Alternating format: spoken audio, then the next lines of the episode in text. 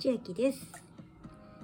えースタンドバイミードラえもん2映画公開日と同時に公開したショート動画ダンスを踊っている動画が本日投稿後12日経ちましたがずっと YouTube ショートからの流入が続いているような状況です。えアナリティクスででリーチを見てみますと YouTube ショートから約8割なんですがこのグラフが今までとはパターンが違って急激な右肩上がりではなくなだらかな右肩上がりで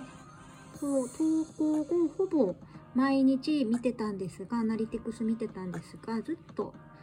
ショートに掲載されているような感じでした。で、ちょこっとずつ再生数が増えてきているというような、今までとは違ったパターンのショート動画でした。